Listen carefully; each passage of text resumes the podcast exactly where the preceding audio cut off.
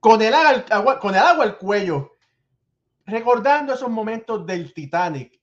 De esa misma forma es que los Yankees, la organización más prestigiosa de las grandes ligas, se está hundiendo en este momento. No sabía nadie que béisbol ahora comienza ya.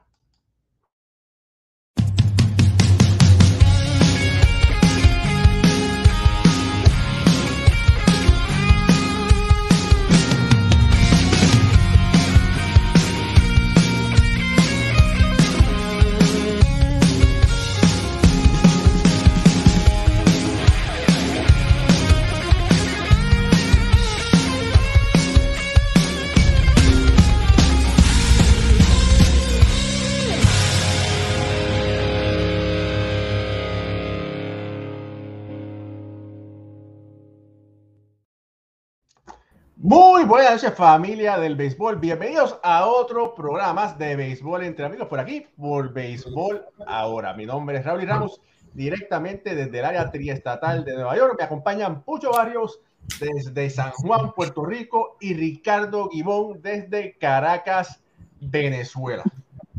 Muchachos, muchachos, muchachos, si ustedes, Pucho, saca la, la trompeta que ustedes usan allá para cuando hay un caído en acción. Porque eso es lo último que falta. Los Yankees están extremadamente mal. Aquí podemos ver cómo el Titanic se está hundiendo. Más claro, no canta un gallo. Eh, el equipo de la ciudad de Nueva York, hay que ser claro, con su peor récord en 30 años. Todavía la temporada no acaba, todavía puede haber una virazón o una virazoncita todo es posible, ¿verdad? Pero todo indica que ni un submarino va a poder rescatar a este equipo. Con las buenas noches, Ricardo Guibón, te voy a dar el lujo para que te desahogues. ¿Te quieres que te busque una sábana? Bueno, creo que además tu analogía, Raúl y hermano, y saludos Pucho, ha quedado como anillo al dedo. ¿Por qué? Porque Fenway Park se estrenó un día más o menos en la misma fecha, ni siquiera más o menos, exactamente el mismo día de la fecha del hundimiento del Titanic. Y justamente ese día comenzaron los Medias Rojas de Boston una serie contra los Yankees de Nueva York. Y ese día que se estrenó Fenway Park, ganó Boston sobre los Yankees, creo que 11 a 3. Sí, el día del hundimiento del Titanic, como haces en la portada del programa de hoy y como estás empezando el show, bueno, sí, los Yankees cayeron y también los Yankees están cayendo este año. La última vez que los Yankees cayeron en una temporada, eliminados al mismo tiempo que los Medias Rojas de Boston, fue en el año 2014. Y la última vez que los Yankees jugaban para por debajo de 500 a estas alturas de la campaña, Estamos hablando de que Aaron Boone era manager de AA y Derek Jeter no había subido todavía a grandes ligas. O sea, 1995. Hay mucha gente que dice que tienen que salir de Aaron Boone. Y yo digo, sí, pero hay que salir de la cabeza primero de la serpiente. Y es decir, Brian Cashman con toda la gerencia. ¿Por qué? Porque tú, de nada sirve que tú cambies a un manager si la forma de gerenciar un equipo sigue siendo la misma y si los movimientos que te mandan desde arriba siguen siendo los mismos. Es verdad, también muchos creen que si Aaron Boone fuera un títere, no estuviera donde está.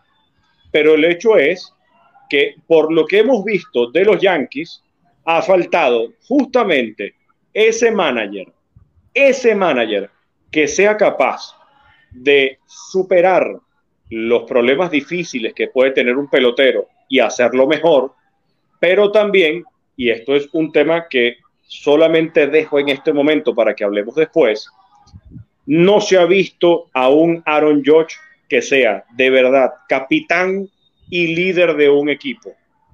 Cuando Derek Jeter estuvo lesionado y que pasó toda la temporada fuera por el problema en su tobillo, los Yankees todavía así jugaron mucho mejor de lo que estamos viendo hoy. Y para ver un Aaron George que estuvo lesionado después de los primeros meses de la temporada y que hoy en día lo vemos batear peor que sus compañeros que están todavía en el line-up, llama mucho la atención.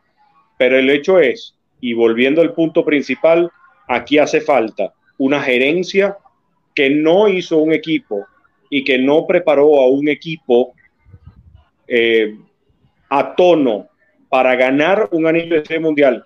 Tienen por nombres a un equipo competitivo, tienes por nombres a un equipo que puede todavía clasificar a una postemporada, pero no es un equipo que puede ganar una serie mundial y al mismo tiempo tienes a un manager que no ha podido sobrellevar la situación, que no ha podido superar las adversidades y que parece que su tiempo con los Yankees de Nueva York llegó a su fin.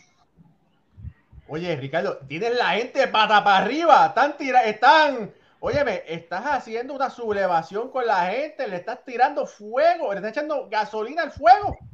Las cosas hay que decirlas siempre como son. Y en béisbol ahora nos hemos caracterizado por siempre analizar las cosas y todas las situaciones de todos los equipos con los pelos del burro en la mano y hay que decir siempre la verdad.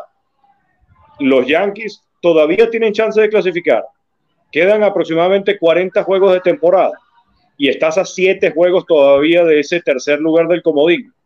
Siete juegos de diferencia con 40 restantes, no me puedes decir que es una distancia que sea inalcanzable y mucho menos para los nombres que tienen los Yankees de Nueva York. Ahora, de que pueden hacerlo, no se sabe. Yo creo que doy el beneficio de la duda. Muchos dan la temporada por terminada, pero por los nombres que se tienen, por lo que es el equipo de los Yankees de Nueva York, yo creo que tenemos chance suficiente o tienen los Yankees chance suficiente de clasificar a la postemporada. Mira, eh, es claro que lamentablemente, digo lamentablemente porque a nadie le gusta que alguien defraude a otra persona. Y si bien es cierto que Cashman y Boom han defraudado no a miles, a millones de fanáticos, tú sabes quién no te va a defraudar nunca. Es nuestro amigo Carlos Bonilla, quien te puede ayudar en tu presente y en tu futuro para prepararte. Plan de retiro, aumentar activo, planificación de presupuesto y plan para situaciones inesperadas. www.cuidatufinanzas.com. Dale una llamada, dile que lo escuchaste por aquí por mi ahora y Carlitos te va a ayudar a prepararte para que no te cojan con los pantalones abajo como han cogido a Aaron Boone y a Brian Cashman. Ahora sí. Pucho, eh, por favor, añade a la descarga esa que Ricardo le dio porque fue una buena descarguita. Oye, con todas las razones del mundo para los fanáticos del béisbol. No, de verdad, los Yankees eh, tienen que evaluarse como organización. Ahora mismo la mentalidad que están teniendo no es la correcta, no es la que ha dado resultados, eh, porque simplemente el resultado para la franquicia, ¿verdad? Y la, historia y el, y el estándar yankee no es postemporada. Un juego de postemporada o una serie de cinco juegos de postemporada. Ese no es, eso no lo hace tener una temporada ganadora como lo que están, lo que han querido cubrir todo este tiempo para con Aaron Boone. Que por eso es que no lo han despedido, porque la excusa es ha tenido temporadas ganadoras, hemos hecho la postemporada, sí, ha llegado a la primera serie de postemporada. Primera, segunda serie, dos veces de postemporada. ¿Cuántas veces desde que está Ron Ricardo, han llegado a, al, Todas las veces. Siempre ha clasificado, siempre. Siempre, han clasificado postemporada, pero, pero han clasificado a serie de campeonato dos veces. Exacto, en seis años. So, no te está dando el resultado que tú quieres. Esta, es una franquicia que es llegar a la, a la, a la, a la serie mundial. No, no, no, es una franquicia para ganar. no es para llegar a una serie mundial. Eh, exacto, es para ganarle y yo estoy tratándolo con calma dentro de todo el dolor. Pero, es ganar la serie mundial. Ese es todos los años, ¿verdad? la meta de, la franquicia de los Yankees. Y no es lo que están haciendo. No es la misión. Se han quedado en la misma. Yo creo que tienen que evaluar, no tan solo, como dice Ricardo, la cabeza de la serpiente en, en Brian Cashman. Tienen que evaluar el equipo de escauteo, tienen que evaluar todo, todo, todo, todo, todo. Y si tienen que, que obviamente es lo que tiene que pasar, van a tener que reconstruir todo, lo tienen que hacer. El mismo dinero que invierten en un jugador tienen que invertirlo en su finca. Mira, mira, mira, Aaron Boom, mira, Aaron Boom, como dijo Pucho, tiene seis temporadas como Mayer. En esas seis temporadas ha ganado 100 juegos en dos ocasiones. Su primera como Mayer rookie, ganó 100, el próximo año ganó 103. En la temporada del 2020, 33, eh, del 21, 92, el año pasado es 99 y este año solo Dios sabe cuántos va a ganar. Tiene un récord de por vida de 487 y 342, un porcentaje de ganado de 587 que es muy bueno, pero eh, este equipo, de la forma que está confeccionado, es para ganar muchos juegos durante la temporada, pero sabemos, le hemos hablado aquí, que no tienen todas las piezas, ¿verdad? Para ganarlo a largo plazo. Era como, me recuerda mucho esos equipos de los Dodgers que habían, que lo estaban confeccionados para ganar, porque todo es por probabilidades, ¿verdad? Si tú, tú te preparas matemáticamente de cierta forma y las, tienes un buen núcleo, vas a tener buenas probabilidades de ganar. Y eso me parece que es lo que estos Yankees se han convertido en un equipo de los Dodgers con muy buenas probabilidades de ganar, siempre y cuando tengan unas piezas, pero este año no, no las han tenido. Y eso es algo que quiero traer, ¿verdad? Porque si bien es cierto, ¿verdad? Que este equipo ha estado jugando fatal, muchos de los grandes nombres no han estado disponibles o no han rendido lo que se esperaba, ¿verdad? Porque quiero compartir por aquí para que todos ustedes puedan ver. Este es el roster, ¿verdad? De las estadísticas de los jugadores. Eh, Aaron George, vamos, vamos a darle promedio, vamos, vamos a, la, a la forma antigua, ¿verdad? Eh, tiene un 281, un OPS de 1030, que es excelente. Eh, solamente 67 juegos jugados. Y ese 281, perdón Raúl, y ese 281 de Aaron George es porque batió muchísimo antes de lesionarse. Correcto. O sea, ese número está inflado para lo que está bateando ahorita. Correcto. Eh, un Giancarlo Stanton que yo apostaba que este iba a ser su temporada, ¿no? 71 juegos bateando punto bicicleta 201, eh, un OPS de 727 que es por debajo, ¿verdad? Eh, sí, dice, no, tiene 18 jonrones, pero no ha producido lo que se esperaba que, pues, que fuera a producir, ¿verdad? Eh, Torres, mm, en promedio bateo 265, en OPS 764, que todavía está por debajo. Eh, el bateador más consistente todo el año. Sí, pero OPS no tiene, no tiene 800. Si fuese 800, menos mal, pero un 764 eh, no es bueno. Vamos a lo que hago, ¿verdad? No lo es. Y entonces Anthony Volpe, que sabemos lo que ha sucedido, tiene un OPS de 6.79, por debajo totalmente del promedio de las grandes ligas en OPS. Dice, no, que tiene 16 honrones y tiene, eh, ¿cuántas veces robadas? 20 veces robadas. pero eso no, ha producido tanto. Eh, Anthony Rizzo, que sabemos los problemas que ha tenido Anthony Rizzo con contusiones, un bateador 706 OPS por el piso también, imposible, ¿verdad? Y, tú, y obviamente, y por ahí un día el Avegio, como decía, Le Machín, y el Le Machín se ha quedado sin gasolina. No ha producido, se ha quedado sin gasolina, sin batería, un, un pistón se rompió. Muy lamentable para estos Yankees. Mucho. Sí, Raúl, es que, perdón, estamos viendo un equipo completamente desganado. Estamos viendo un equipo que tiene muchos problemas desde todo punto de vista. Hay varias situaciones que yo me pregunto. ¿Cómo de repente de la noche a la mañana Giancarlo Stanton no corre? Eso es algo que hemos hablado en este programa, eso es algo que ha eh, levantado su voz Michael Kay muy efusivamente en las transmisiones y en su programa de radio.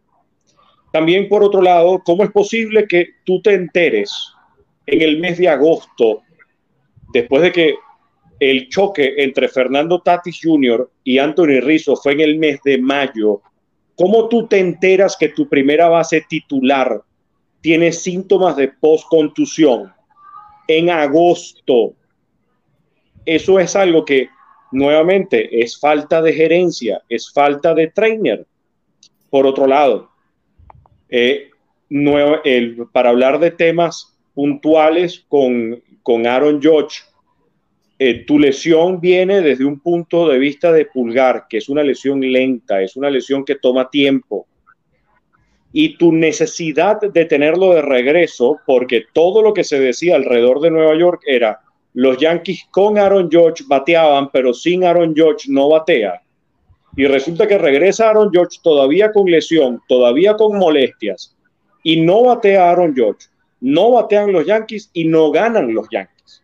Entonces lo que se demuestra es que es que el único que estaba bateando al principio de la campaña era Aaron George. El único que estaba bateando por encima de 300 con corredores en posición de notar es Isaiah Kainer Falefa. El único que ha sido consistente a lo largo de todo el año es Gleyber Torres. Y lo único que ha demostrado Aaron Boone es que dentro de su paso por los Yankees ha sido un equipo de altos y bajos durante la temporada. El año pasado los Yankees tenían o iban en proyección a ser un equipo récord con más de 120 victorias superando la marca que consiguieron los Marineros de Seattle en el 2001 hasta que llegó el mes de agosto. Entonces, ¿qué pasa? Que todos los años, y por eso yo digo, hay que empezar cortando la cabeza de la serpiente, y es la gerencia y la forma como trabaja la gerencia. Después, si tienes que cortar la serpiente, tienes que salir también de Aaron Boone. Y por eso entonces es que todos los años vemos, sí, Aaron Boone ganó dos veces más de 100 juegos y dos veces más de 90 juegos, pero en esas cuatro temporadas siempre hubo un mes donde hubo un gran bajón o donde hubo una eh, gran sequía, un gran slump. Y resulta que es cuando el manager tiene que saber sobreponerse ante esa, ante esa situación. El manager no solamente hace un line-up, que aunque bien hemos comentado en este programa muchas veces, que el line-up no necesariamente lo hace el manager. Y no necesariamente llama desde el pitcher del bullpen el manager. Puede ser la oficina la que te diga, epa, tráeme a este lanzador y hoy el line-up lo vas a hacer de esta siguiente forma. Pero el manager es un psicólogo, es un trainer, es un mejor amigo y al mismo tiempo es jefe. Y por eso en estos años de Aaron Boone, mucha gente entonces puede criticar que el manager también debe salir. Y es porque no se ve a ese manager que cumpla con esos roles no se ve a alguien que tú puedas decir, este es un equipo sólido de principio a fin. Yo puedo entender que se tenga una semana mala en una temporada, pero no que tengas un mes malo. No que veas cómo desde después del juego de las estrellas te desapareciste. Donde en una serie contra los Bravos de Atlanta, en los últimos dos juegos, te ponchaste 17 veces y conectaste cuántos hits? Cinco. O sea, te humillaron los Bravos de Atlanta. ¿Qué va a pasar este fin de semana en Boston? Ni siquiera en Boston, contra Boston en Yankee Stadium. O sea, si muchos decían que este fin de semana contra Atlanta iba a ser la serie donde iban a rodar cabezas, si te humilla Boston en tu casa, es volver otra vez a esa serie de campeonato en el 2003, en el 2004, corrijo, donde la maldición del bambino se rompe. Es otra vez regresar a eso. Y lo estás haciendo durante la temporada regular. O sea, lo que se está viviendo en los Yankees de Nueva York es espantoso. Y no veo una luz al final del túnel. Lo peor es que tienes todavía los nombres. Tienes un equipo como para poder solventar la situación y para poder clasificar. Pero honestamente se ve que los Yankees vayan a, salir de esto. Sobre todo cuando tu capitán, después de que pierdes, el segundo juego contra los Bravos Atlanta te dice, we are not showing up. ¿Qué significa we are not showing up? No estamos jugando a la altura, ya te rendiste. Y al día siguiente las palabras es citar a las palabras de, de Aaron Boone. Tenemos fe en que vamos a salir de esto. Estamos a pocos juegos de volver a entrar en una racha ganadora. ¿Qué es eso? No, digo, Yo no, hubo una no veo a los Yankees salir.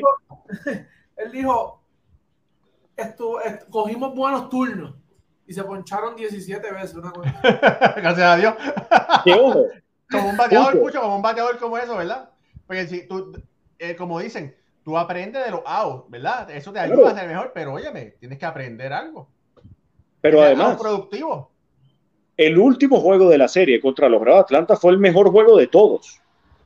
O sea, a ti te ganan solamente por un jonrón. Por eso te ganaron. Porque ese jonrón fue la diferencia para ganar el juego de los Bravos Atlanta. Pero tú bateaste. No. Ahí lo que tú demostraste es una vez más por qué los Yankees tienen el mejor bullpen de todas las grandes ligas en cuanto a promedio de carreras limpias permitidas. Pero no es un equipo que batea. Entonces, ¿qué significa que estamos a pocos juegos de encontrar una racha? ¿Qué significa que hemos aprendido? ¿Qué significa que we are not showing up? Que no estamos eh, presentándonos en el terreno. No, no veo algo. La frase más repetida de Aaron Boone en todas las ruedas de prensa este año es We got to get better. O We've got to get better. Tenemos que mejorar. Será jugando PlayStation únicamente. Pero Pucho, mira, tú que has estado en tantos equipos y que fuiste jugador eh, profesional, semiprofesional, allá en Puerto Rico, siempre en este programa siempre hemos hablado de la línea central. Lo importante de tener una línea central sólida. Y cuando tú ves esta línea central, tú dices, ¿qué línea central? ¿Verdad?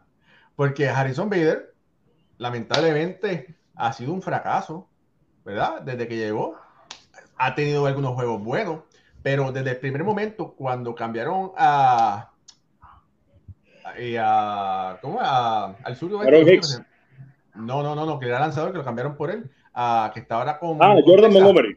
Desde, desde ese momento que cambiaron a Jordan Montgomery, un jugador bien de salud, zurdo, productivo, por un jugador lesionado, ya había algo ahí como que, no sé, se le quemó a Brian Cashman, ¿verdad?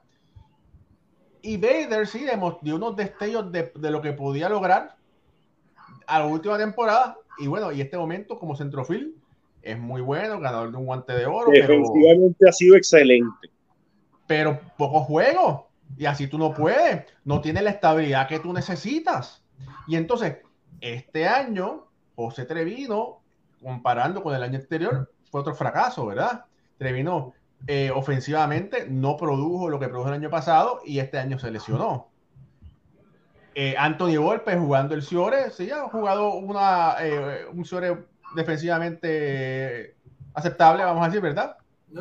Defensivamente, ofensivamente ha sido un fracaso.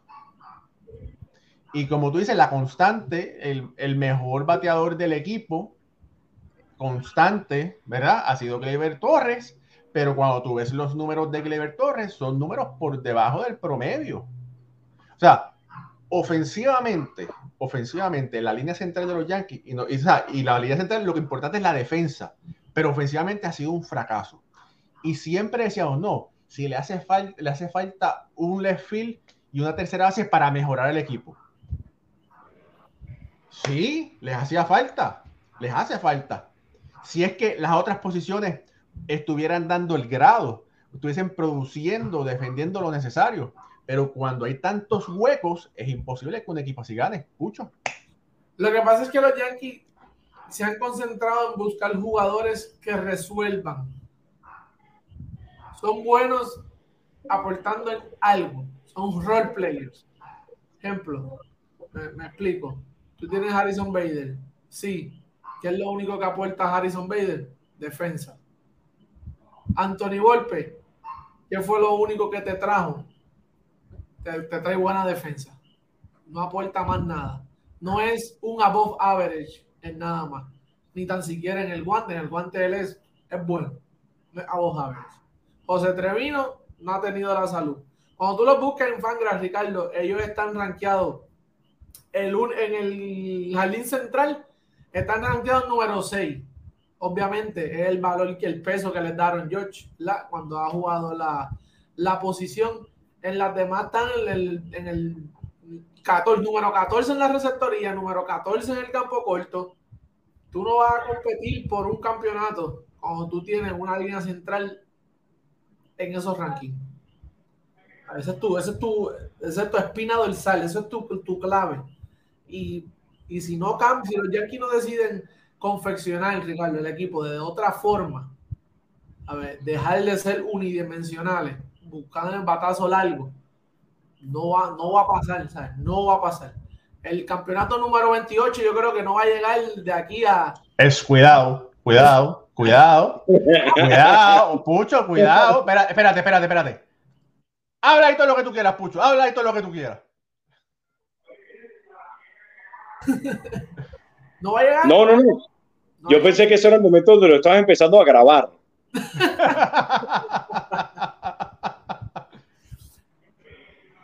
Mira, por aquí saludo a Michael Ramírez que está conectado, Javier Villalobos está conectado, Rodelay Mursulí está conectado por ahí, Waldemar Ramos, mi primo, está conectado, Harold Rodríguez dice, este es uno de los mejores comentarios. Buenas noches, los Yankees deben tener la diabetes en 800 de tantas todas corridas.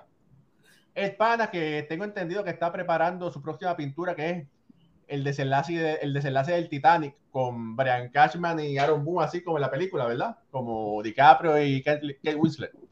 está para pintarlo. Por favor, que en esa pintura eh, Brian Cashman y, Aaron Boone sí quepan en, la misma, en el mismo copete de la cama. Que, no, que quepan en la puerta o que los empujen a los dos. Exacto, pero que estén los dos juntos, no como en la película donde uno estaba en el agua y la otra estaba sobreviviendo. Saluda a José Curé, que está conectado. José Olmo, que dice: Buenas noches, Raúl y su ganga. Estaba esperando con ansias el programa de hoy para que me orienten de qué hay de cierto, de qué no sé. Bueno, vamos a ver. De Ham Sayer está conectado, José Santiago conectado, Eduardo Luis Chávez conectado, Santiago Diego Mateo dice: Muy de acuerdo, o sea, que está de acuerdo con todo el mundo. Y Keye González dice: Por fin habla en contra de Aaron Boom Pero no es que como que por fin. Bueno. Eh, José Carlos, saludos. Vamos a ver. José Olmo. Todo el mundo está. William Acosta, que está por ahí. Dice: Ricardo, tienes razón. El juez como capitán no sirve. No es que no, sirva. No es que no sirva. Es otro estilo, ¿verdad? Y, pero bueno, vamos a ver. Eh, bueno. René González por ahí conectado. Jesús Medina dice, tiene que cambiar el dirigente. María López, la mamá. miren, miren, Alfredo no está disponible hoy y la mamá los padres de, Alfredo están aquí conectados viéndolo. Muchas gracias a la madrina por estar aquí con nosotros. Víctor Bendición el nombre de Alfredo. Amén. Eh, Víctor Otero aquí conectado. Rosa Matienzo por ahí también. Héctor Planteni Martínez dice: fanáticos ya que quieren reconstrucción, pero viendo lo que han hablado esta temporada, no están listos para pensar lo que pasará en los Astros. No, eso no puede pasar en Nueva York. Eh, muchos comentarios por ahí. Si es cierto. Ah, espérate. Le quiero tirar un poco más de sal a la herida, Ricardo. Dale. ¿Estás ready? Dale. toma un poquito de agua. Dale. Mira, eh, porque los Yankees se pasaron del tope salarial de la forma en que se pasaron, ¿verdad? Escuché muy bien, para que le suba la presión y el azúcar y todas las cosas vamos a decir que los Yankees, por el récord que tienen, van a escoger el pick número 15. Eso quiere decir que los Yankees no perdieron mucho juego, ¿verdad? Pero al pasarse, al pasarse del tope salarial por la cantidad de dinero, les tocaría 10 picks más arriba. O sea que en vez de, escoger el pick número 15, el número 25. Así que es otra estocada. Bueno, sí y no. ¿Y cómo, cómo que no? Sí y no, porque. Espérate, Ricardo, espérate, espérate, espérate, espérate. Te voy a escuchar ahora. ¿Cómo que no? Ok. Sí, porque efectivamente vas a estar, vas a estar escogiendo en el pick 25. Pero ve lo que han agarrado los Yankees en los últimos años y tú puedes estar seguro a que por un año que no tengas un buen draft, eso no te va a perjudicar tan negativamente como puede perjudicar a equipos que no invierten en la nómina. Es decir, por ejemplo, los Atléticos de Oakland, los Reales de Kansas City, los eh, Piratas de Pittsburgh que son equipos que normalmente están escogiendo primeros en el draft, ellos van a estar en situaciones más difíciles que los Yankees en los próximos años. Y con todo eso, los Yankees para el próximo año del draft van a estar en ese pick 25. O sea, los Yankees el año pasado y en los años anteriores han agarrado a muy buenos picks. Por ejemplo, Austin Wells, Spencer Jones. Han agarrado a buenos jugadores para tener futuro. En, teoría, si no lo logran, si no los cambian, si más bien los mantienen, le dan las oportunidades de estar en el equipo de grandes ligas. Ahora, ¿lo harán los Yankees? No lo sabemos. ¿Se atreverán los Yankees? No lo sabemos. Pero también al mismo tiempo, nuevamente para citar a un gran hermano y amigo de la casa, a Octavio Sequera, prospects are suspects. Mucho se habla de los prospectos, pero si no se les mide con la misma vara de grandes ligas, no sabemos efectivamente si, si, si esos son los peloteros que están llamados a hacer en sus carreras.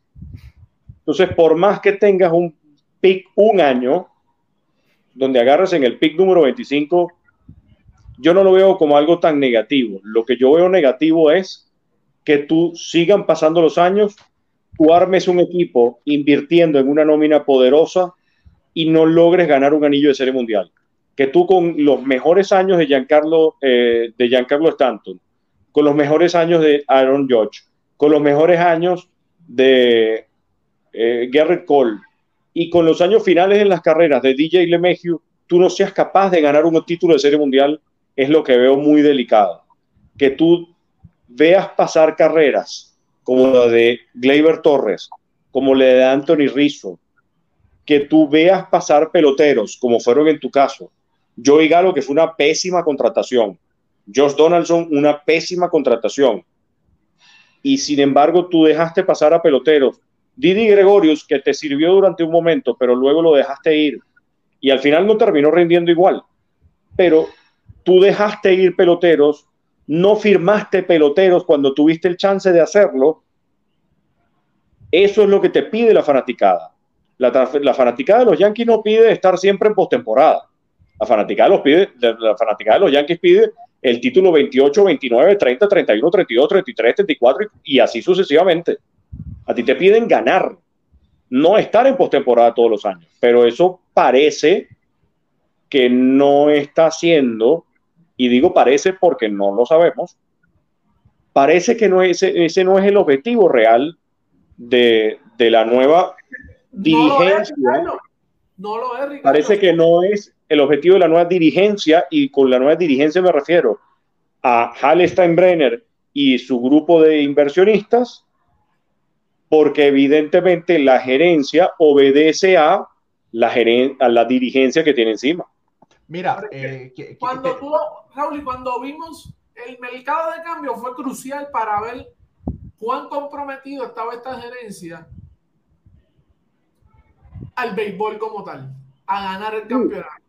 Voy, Pucho, tienes toda la razón, pero el equipo que tú tienes hoy en día te dio la iniciativa como para que tú como gerencia le dieras el apoyo para invertir. O sea, los jugadores estaban jugando, valga la redundancia, como para que si tú tuvieras, si yo sumo a este pelotero, el equipo va a jugar aún mejor. No, el equipo no estaba jugando bien.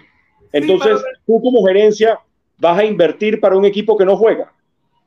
Entiendo ese punto, pero tú hasta hace dos días atrás estabas a cuatro juegos, tres juegos del comodín.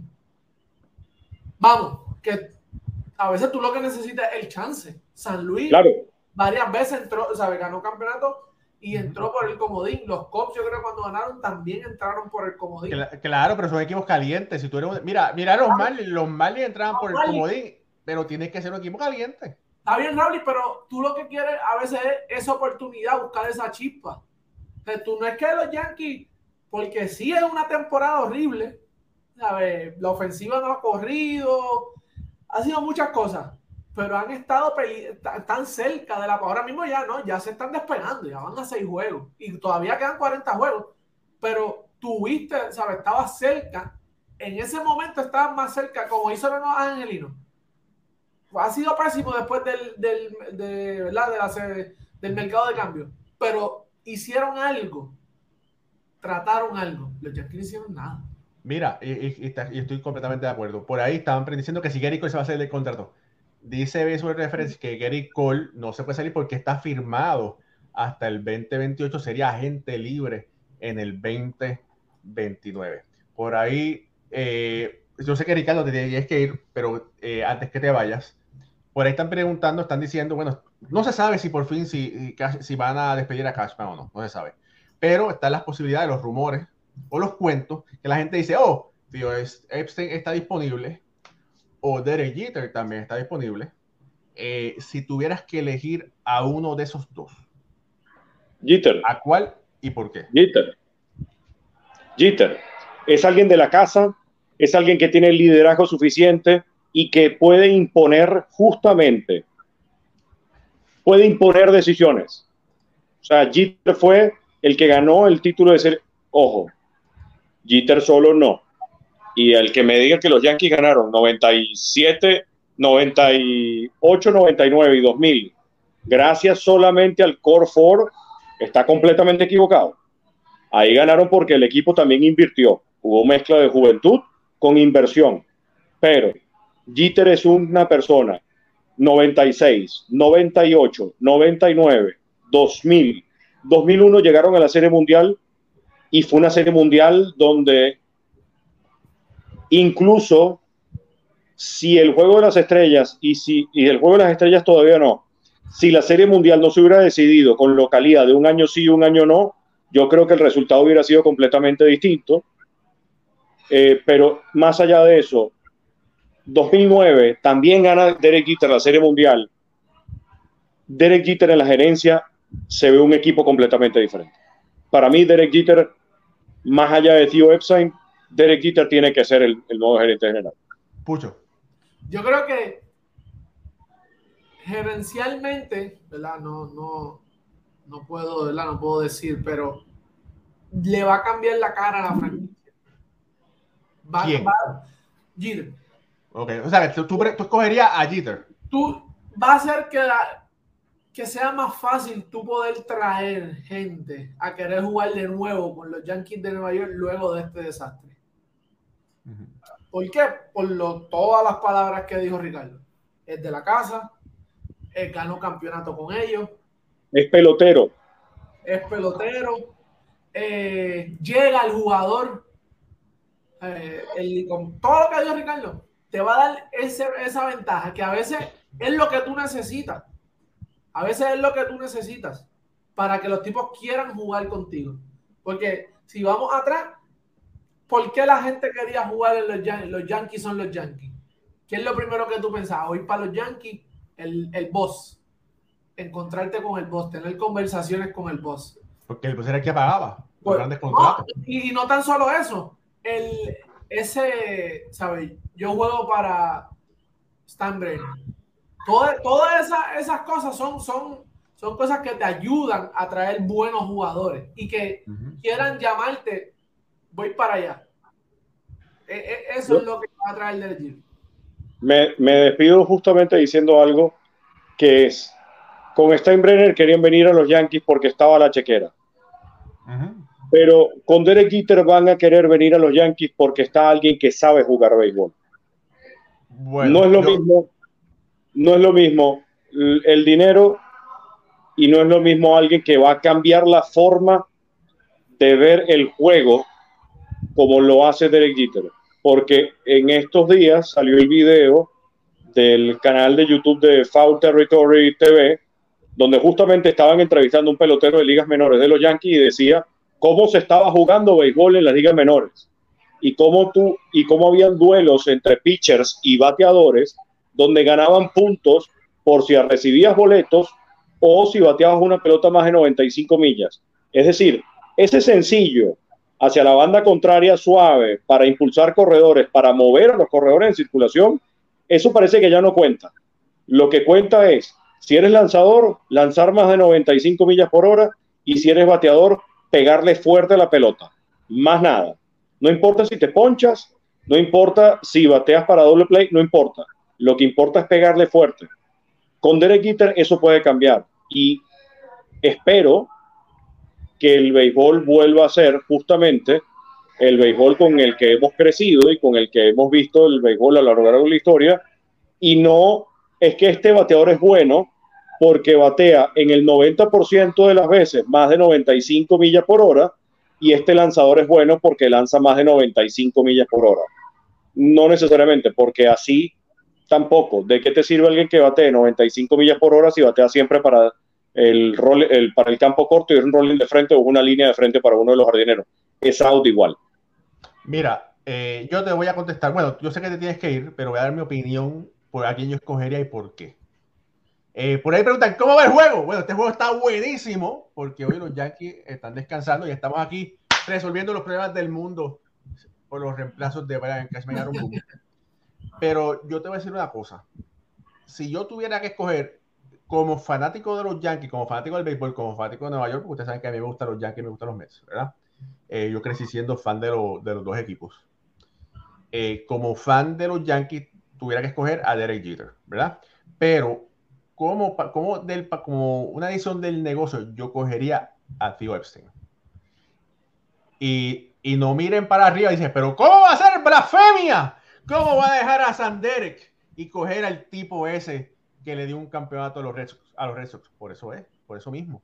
Porque le ha dado un campeonato de serie mundial a los Red Sox y le, ha dado un, le dio un campeonato de serie mundial a los Chicago Cubs. Y, y en este momento los Yankees necesitan todas las eh, ayudas posibles necesarias para darle un campeonato. Si bien es cierto, si bien es cierto, que se sabe que Tío F ha destrozado la finca de los equipos, bueno, es un eh, algo que ha hecho para darle el campeonato a, sus, ciudades. Eh, no hemos tenido las mejores no es, que no, hemos tenido, no, es, que no hemos tenido las mejores fincas, pero los mejores resultados de acuerdo a las fincas, porque por los 50.000 ejemplos que hemos dado, que los Yankees tienen un problema desarrollando a los peloteros en el, momento final, ¿verdad? Todos, sí, son muy talentosos, pero al final no, no dan bien con pie con bola, ¿verdad? Y si eso conlleva sacrificar esos peloteros para ganar una serie mundial, mira, yo apoyaría que se, que se haga. Esa es mi humilde opinión. Y si usted, me gustaría, nos gustaría, nos gustaría leerlos. Escriba ahí quién le gustaría, Epstein o, o Jeter. Por ahí para, para leerlos. Eh, y un dirigente, Ricardo, ¿qué, qué prototipo? Vamos a decir, vamos a decir que hay que Brian Cashman y Aaron Boone ya no están. ¿Qué, qué dirigente te gustaría? Polo Neal. Polo Neal. El Warrior. Polo Neal. Polo Neal.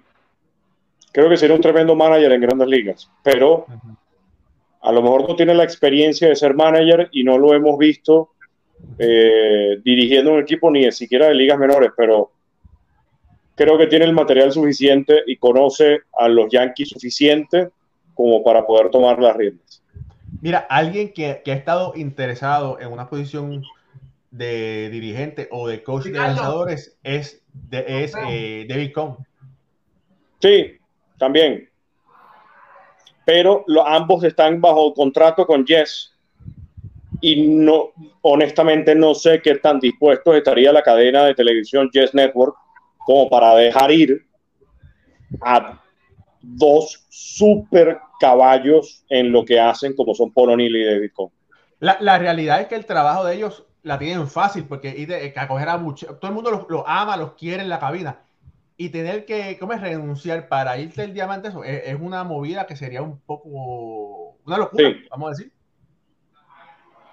Por ahí, por ahí están mencionando a Carlos Beltrán, están mencionando por ahí a Josué Espada. Josué Espada, sí, eh, estuvo en la organización de los Yankees. Eh, Pucho, ¿tú trajeras un dirigente sin experiencia o uno con experiencia o quién te gustaría para dirigir a los Yankees? Yo creo que yo traería, no, no tengo un nombre ahora mismo, pero buscaría alguien con bastante experiencia ya en Grandes Ligas. Eh, Ricardo, nos vemos. Se le quiere mucho. Hasta luego, papá. Bien. Este, mira, Raúl, yo buscaría a alguien con experiencia que que tenga bastante la, experiencia en grandes ligas y, y tenga carácter. Yo creo que. que un, Joe Madden. Puede ser un Joe, un, Joe, un Joe Madden, puede ser. Pero acuérdate que Madden es analítico, a la gente que no le gusta eso. Ese, fue, ese era de los que empezó con eso. Él le, él le gusta, pero no, creo, no lo veo en, en los Yankees porque los Yankees tuvieron. Eh, le gusta poner, ponerle el line-up al dirigente y él tuvo problemas con eso. En, Pero, pero, si, pero si, cambia, si cambia el gerente general. Podría ser. Pudiera ser. Todo, depende. Eh, pero sí, alguien así con personalidad, un aire, un aire nuevo, algo que los Yankees no hayan tenido antes. Los Yankees siempre han tenido este dirigente, tú sabes, serio. Mira, ya, ya, eh, Jader o Yader Villalobos dice Andy Petit.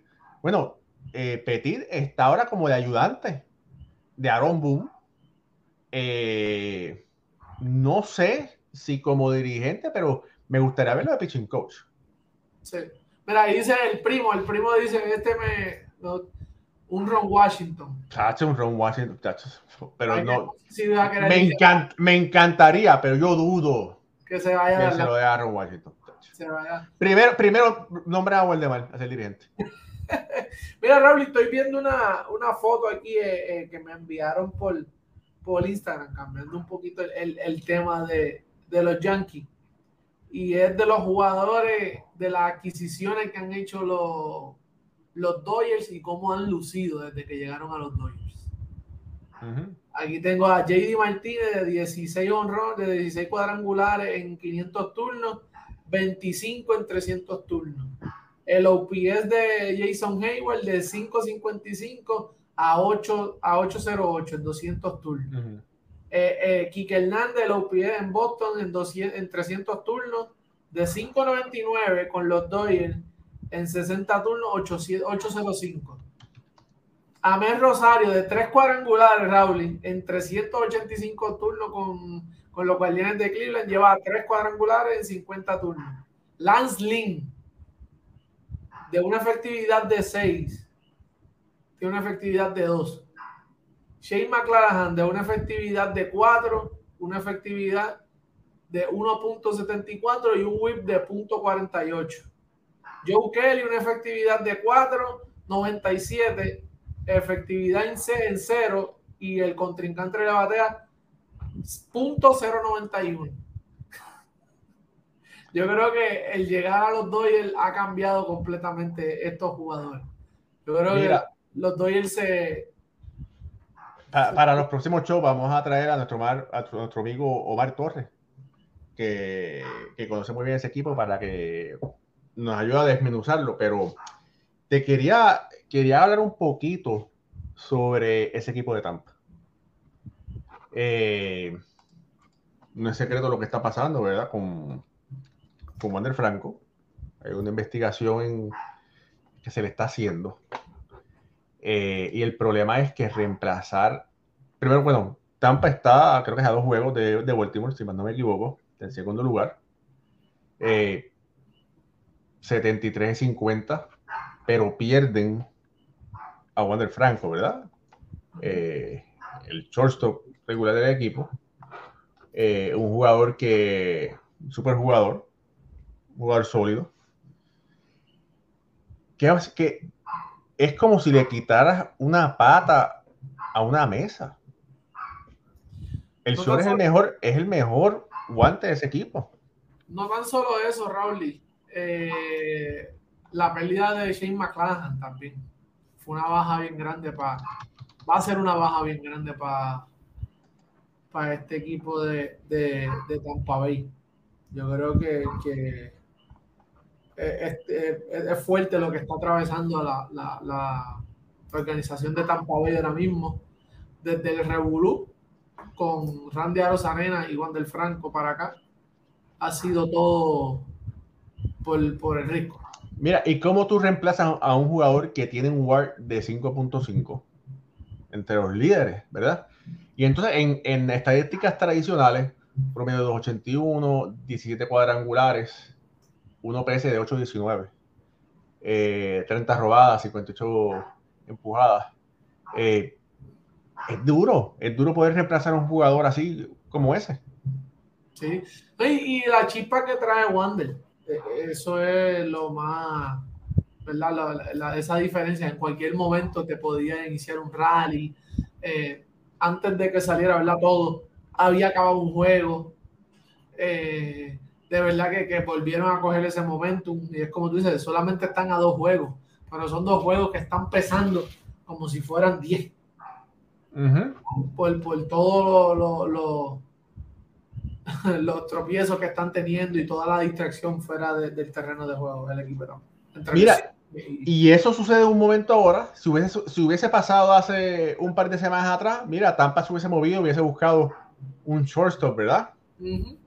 Pero pasó después eh, del primero de agosto, ¿verdad? del mercado, de, que cierre el mercado de cambio. Y entonces, ¿a quién, quién tiene Tampa que pueda jugar un Oslesbis Basabé? Eh, no tiene.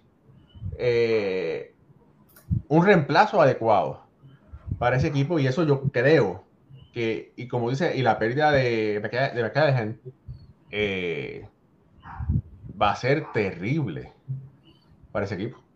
Sí. No, ahora mismo, y eso han tenido, más pierden a Manuel Margot también.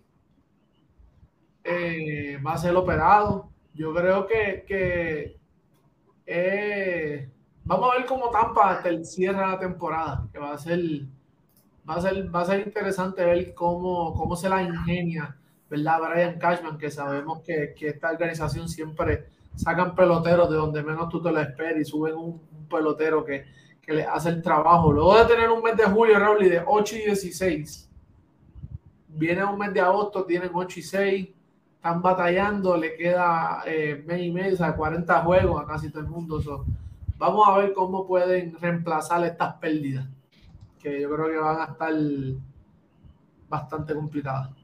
Eh, mira, Tampa, ¿verdad? Que se podía aprovechar ahora del, del momentum de, de, Baltimore, ¿verdad? Porque Baltimore perdió un poquito de velocidad en, los últimos partidos, pero no lo ha podido lograr. Eh, ¿verdad? Eh, jugó contra San Diego, eh, perdió varios juegos, ¿verdad? Está jugando para 5 y 5 en los últimos 10, ha perdido los últimos dos juegos, pero siguen sólidos en el primer lugar de la, de la América. Tampa está dos juegos y Toronto está a siete y medio. Una cosa interesante es que el diferencial de carrera de Baltimore es de 58 carreras y cuando tú vas al de pa, pam, pam, pam, cuando vas al de los, el de Tampa, es de 145 carreras. Así que sabíamos que cómo es que Tampa empezó al viento en popa, ¿verdad? Pero Baltimore lleva poco a poco y bueno, eh, están jugando, Baltimore está, jugando, está ganando más juegos cerrados. No, pero Baltimore ha sido el equipo más consistente. Cuando, tú, miras los números, y Baltimore fue consistente toda la temporada y veíamos que siempre estuvieron esos cinco juegos ahí. Siempre estuvieron no, no más de cinco juegos del equipo de Tampa. Pero eso es lo importante de tener un buen, un buen comienzo. Ese comienzo de Tampa es, es lo que lo ha mantenido. O sea, cayeron de la primera posición, pero lo ha dejado sólido en ese segundo lugar. Porque si tú le quitas esa victoria, sabrá Dios dónde, ¿verdad? Dónde si tuviese eh, un, un Toronto segundo lugar un Boston. Eh, oh, sí. Cada cual, cada, cada que llegó a, el tiempo indicado, el momento indicado, ¿verdad? Que, le llegan, como dicen, por algo pasan las cosas, los momentos que, deben, pasan un momento que ya se está casi, ya estamos a 40 juegos de terminar la, temporada, están en un sólido segundo lugar. ajustarse a lo que a lo que les depara. Mira, y, ese bullpen, que lo hemos dicho aquí, eh, ha sido la pieza clave, ¿verdad? De este equipo de Baltimore. Ha tenido diferentes piezas clave, ¿verdad? Pero ese bullpen con, bullpen con Jenny Cano, eh, Félix Bautista, eh, Sionel Pérez, eh, tiene le añadieron al japonés, siempre confundo el nombre, Shintaro Fujinami, ¿verdad? que el hombre la puede meter a 103 millas por hora, pero como tú lo, lo estamos hablando fuera de cámara, es que la recta es plana. Y por eso es que se la batean, ¿verdad? No, no tiene, no tiene mucho movimiento la, la bola y no la localización. Eh, eh, no tiene mucho control. Eh, el problema que ha tenido Fujinami. En Oakland le pasó lo mismo. En, en Oakland estuvieron, estuvo como, como, como, ¿verdad? como inicialista. cuando pasa a, a, a Baltimore, lo han ponido en diferentes situaciones lo han puesto. Lo han puesto, exacto. Lo, han puesto en, disculpa, lo han puesto en diferentes, en diferentes situaciones de relevo, iniciando, y ha tenido el mismo problema. Tira un inning bueno y de momento empieza con, con se riega y no, no puede salir de la entrada. Y ese es el problema, pero de que un buen lanzador tiene buena, buena velocidad, tiene buenos picheos, los tiene. Hay que trabajar con el control. Oye, eh, Pucho, está sucediendo algo en San Luis y es que los Mets están ganando. Así que no digan que es como si cuando alguien está tirando unos hitters, uno dice algo y se echaba. Pero están 4 a 2 en la novena entrada. Lo más impresionante es que Quintana está tirando otra vez un muy buen juego, una buena apertura, tiró, ha tirado seis entradas y posiblemente pueda ganar, tiene eh, lo puede ganar, no lo puede perder. Eh, y lo digo porque Quintana está 0 y 4 desde que vino desde la lista de incapacitados, 0 y 4 con una efectividad de 3.03. Pero cuando lamentablemente ha dejado a los contrarios eh, con el bate en el hombro, pero los Mets no han anotado carrera, parece que esta puede ser, ¿verdad? Puede ser la diferencia. Y finalmente los Mets es posible que puedan, tienen una rachita ahí de dos victorias, esta puede ser la tercera victoria.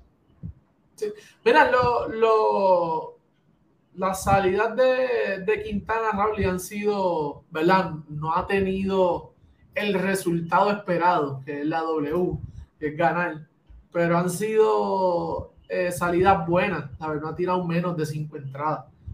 Lo más que le han hecho ha sido tres carreras. Eh, ha permitido tres carreras limpias. Eh, yo creo que, mira, las últimas tres salidas en agosto eh, tiró seis entradas y dos tercios, seis entradas y seis entradas. Y en esta hora que también yo creo que, que tiró seis entradas. Quintana, desde que regresó, ha sido, ha hecho el trabajo. Le ha dado buena, buena entrada a bueno inning al equipo de los Mets, pero sabemos la deficiencia ofensiva que está teniendo ese, ese line-up. Eh, hoy tiró seis entradas, le hicieron dos carreras, permitió dos carreras, ponchó cinco. Yo creo que, que él ha hecho el trabajo desde que, desde que regresó. Oye, eh, una otra estocada que sucedió es que Marco Stroman está lesionado y eso puede quitarle parte de las aspiraciones a los Cubs de Chicago. Sí. Están segundo en la división detrás de Milwaukee a dos juegos y medio. Y de verdad que es terrible para los Cubs que estaban jugando extremadamente bien durante el último mes, aproximadamente, ¿verdad? Eh, ellos han sido el segundo mejor equipo ofensivo de la segunda parte de la temporada. después del, del, del, juego de estrella, ellos han sido el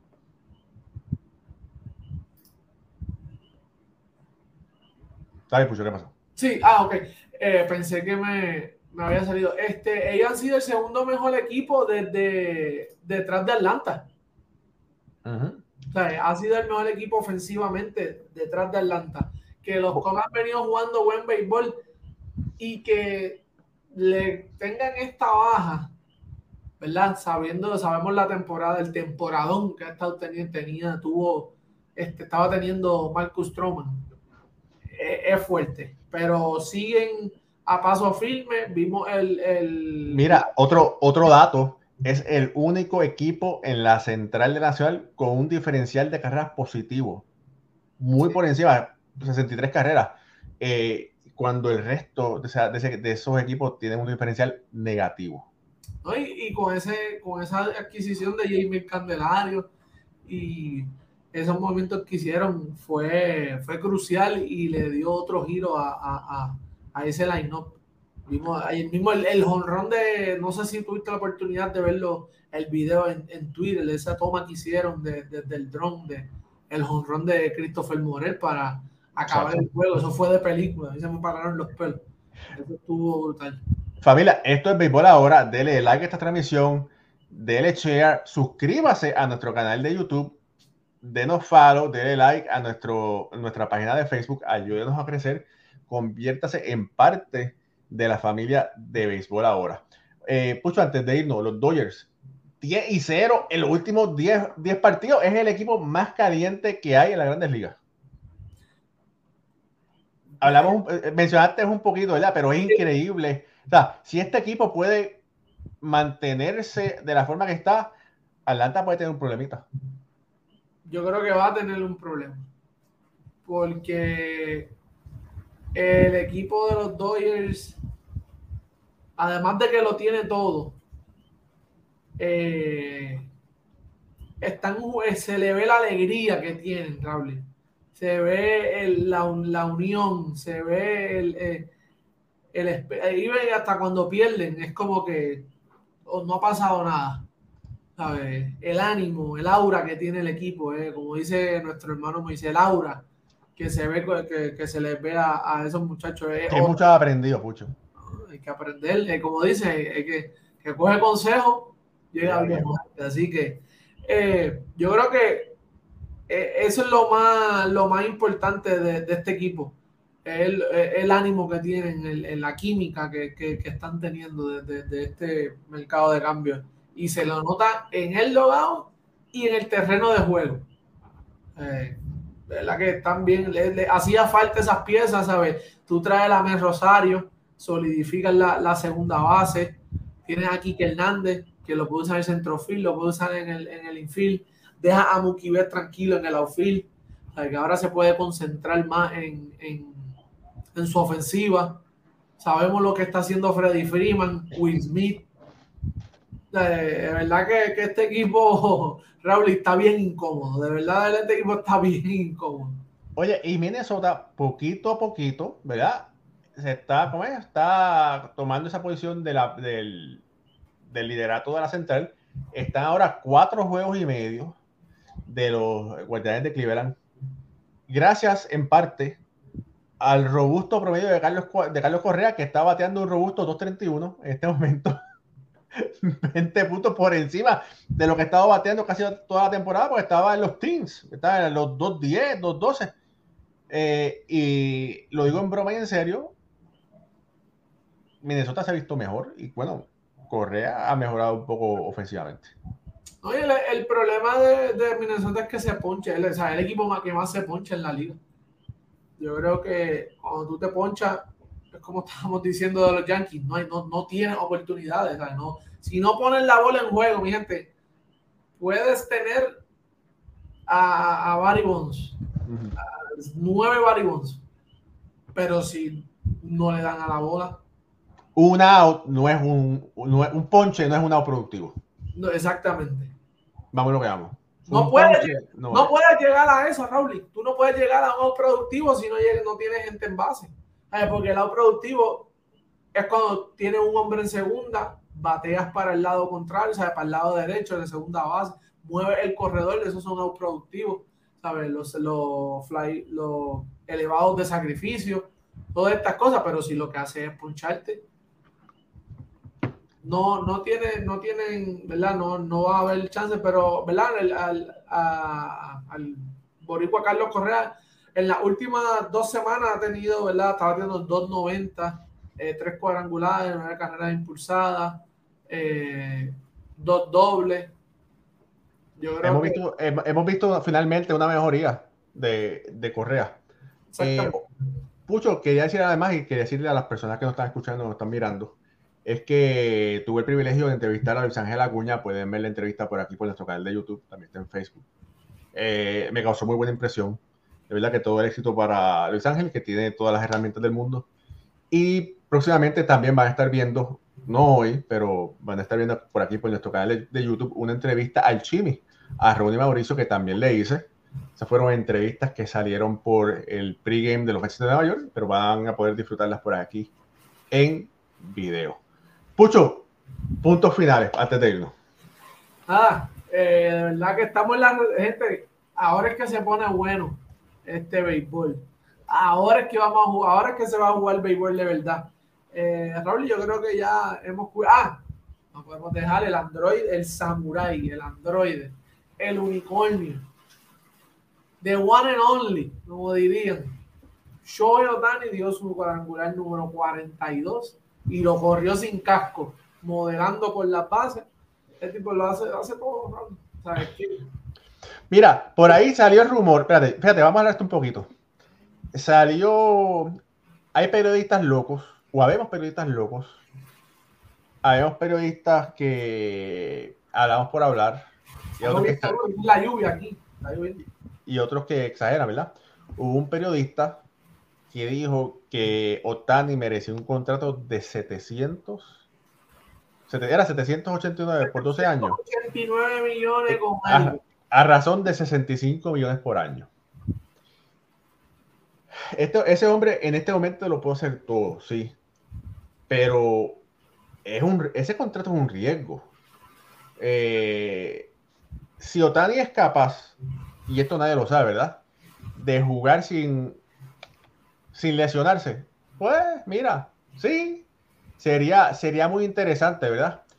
Pero si Otani se lesiona, ¿qué te vas a hacer tú? ¿Verdad? Pierdes un lanzador, pierdes tu bateador designado, o tu mejor, pierdes tu mejor lanzador y tu mejor bateador. No es que pierda uno o el otro, ¿verdad? A menos que hay lesiones, ¿verdad? Que un lanzador no puede lanzar. y no la otra. ¿Verdad? Pero a 60 y aproximadamente a 65 millones por año, es una barbaridad. Es una, una aberración de contrato. Yo digo que 700 para allá arriba, como él lo puso, es, demasiado. Yo creo que ya eso sería, estamos, estaría exagerando. Eh, yo creo que el contrato, hablemos del contrato como tal. El contrato de la organización, tú como, como dueño de negocio, que en parte de este deporte es un negocio, él, tú vas a recuperar ese dinero y no con, ¿verdad? Solamente con él estar en el terreno. Eh, véngase anuncios, televisora, en todas esas partes, yo creo que el que quien filme, ¿verdad? Quien le dé un contrato a, a Shohei va a recuperar su dinero bastante rápido. Sabemos que el mercado de, de Japón es un mercado grande, él tiene mucha fanaticada tiene muchos seguidores. Tú has tenido la oportunidad, mi madre, de ver cómo llega esa prensa cuando dice que bajo eh, Shohei Otani a, a, jugar a X o Y lugar. Yo tuve la oportunidad de verlo en el clásico, Raúl. Faltaban dos días para que llegara el equipo de Japón y ya eso estaba lleno de periodistas eh, japoneses. Eh, que, que de verdad que yo creo que en esa parte del dinero como tal, eh, el, la organización va a recuperarlo rápido. Cantidad, yo no daría 700. Yo creo que mi pensar, yo siempre me he mantenido en 600. Y para, mí, y para mí 600 es, una, es otra aberración. Yo, yo prefiero dar un contrato a corto plazo de muchos, de, de muchos millones. Vamos a decir un contrato eh, bueno, cuatro años, ¿verdad? Mira esto, cuatro años, 50 millones son 200 millones de dólares, ¿verdad? Que, es un montón, que es, mucho, ¿verdad? Eh, estuviese dispuesto a darle un contrato de, de cuatro a seis años, eh, cerca de 300 millones de dólares. Yo creo que sería lo mejor. Por le va a sacar, yo creo que filmarlo a 10 años sabemos que, ¿verdad? Eh, yo no creo, mira, ojalá que me equivoque, pero yo no creo que sea ese cuerpo aguante 10 años pichando y bateando así de la forma que lo hace. No, no creo que eh, pichó iniciando, él le quedarían como unos seis años, cinco años buenos. Pero, pero, pero, ojo.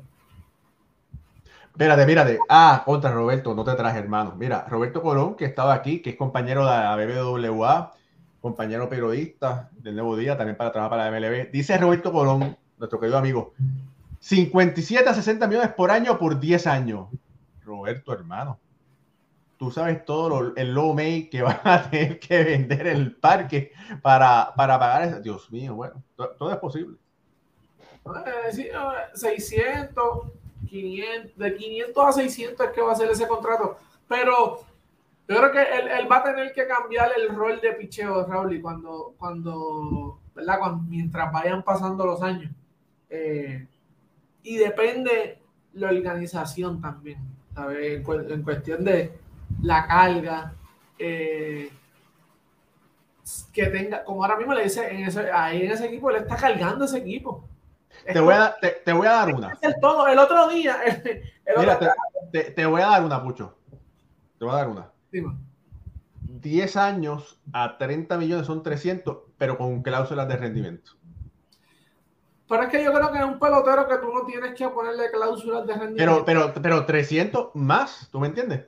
Porque, ¿cuánto era? ¿No? no, para yo, yo no. A yo Dani no. No creo que haya que ponerle cláusulas. Está liderando casi todas las estadísticas en las grandes ligas. Pues, bueno, sí, pero, pero tú sabes que vemos jugadores. El béisbol, como todo en la vida, es cíclico. Unos jugadores dominan dos, tres, cuatro temporadas y en las dos, tres, cuatro temporadas hay otro jugador y lo sobrepasa, ¿verdad? Es, ley de vida, es ley de vida.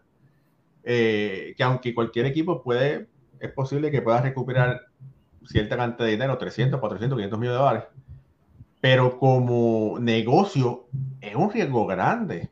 Poner todos tus huevitos en ese nido, ¿tú me entiendes? Sí. Pero lo que pasa es que hemos visto lo que él es capaz. Sabemos que esto es otra cosa, Raúl. Eh, él es un jugador, ¿verdad? Y sabemos por cultura, sabemos lo disciplinado que son los japoneses. Estos son tipos que son entregados. Vimos, hemos visto la carrera de, que si no son por decir la carrera de Ichiro y de Kimasui y muchos de estos otros jugadores japoneses que además de llegar, ¿verdad? En edad a, a la Grandes Ligas, si no es por lesiones, durarían muchos años, ¿verdad? De, de, en la Grandes Ligas. Vimos a Ichiro Suzuki hasta los casi 40 años y todavía daba palo en la Grandes Ligas y se cuidaba. Pero pichaba y disciplina. ese, es el problema, ¿verdad? esa es la cosa, ¿verdad? Que si fuera, como es multidimensional, te hace dudar, ¿verdad? Porque dice, no, si él, puede seguir bateando, puede seguir produciendo, pero podrá también lanzar y batear a lo que nos ha, nos ha acostumbrado. Mira, y otra cosa, mira, por aquí Ulises Mesa destapó el champán, dice, ¡ganamos! y Raulito el tío hermano, que tiene una página de los Mets, dice, ganó Quintana, por fin, ya se quitó el sudor, el tocayo de los ojos. Mira, una cosa, una cosa que hay que pensar, y escúchenme bien lo que le voy a decir. ¿Será que Shohei Ohtani, si firma con otro equipo, o con el equipo que sea, va a causar el factor Messi para el equipo que firme? Y cuando digo, bueno, espérate, ¿cómo, que el factor Messi? Bueno, Messi, Messi, cuando firmó con el equipo de, de Miami, los tickets subieron una millonada. Un ticket costaba 30 dólares y ahora un ticket para verlo cuesta 200. Más seguro lo regalaban y, ahora. Sí, era 30 pesos y, la mitad del estadio estaba vacío. no, de verdad que sí, yo creo que sí. Bueno, yo creo no, va a pasar. A ver, es Shohei Otani. Dice Roberto Colón, Otani le generará al equipo un montón de dinero en auspicios, taquillas, futuro contrato televisión. Correcto, sí, eso, eso, eso no hay duda. Este, va a pasar. Yo creo que no, no, no hay duda de eso. Hay que ver cuánto va a durar haciendo el rol de lanzar, porque bateando puede durarte hasta los.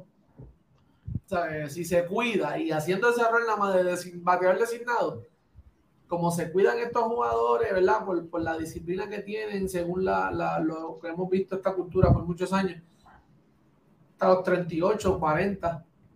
Sí. o sea, es fácil. Fácil. Y lo hemos visto. Mira, Nelson Cruz duró hasta los 42 años, 43 años, eh, ¿verdad? Todavía siendo productivo. Que no creo que en ese lado haya, haya problema. El lado que, que pone a dudar, ¿verdad? Para el número del contrato es el lado de, de lanzar. Pero eh, eh, el, el, otro día, yo lo dije, ¿verdad? En, en el grupo, se fue de, de 3-0, pero tiró 6 y ganó el juego 2 a 0. si no lo tiene en un lado, lo tiene en el otro. de verdad que va a ser. Hay, que ver la agencia libre, de verdad. Va a estar bueno. Va a estar bueno ese contrato.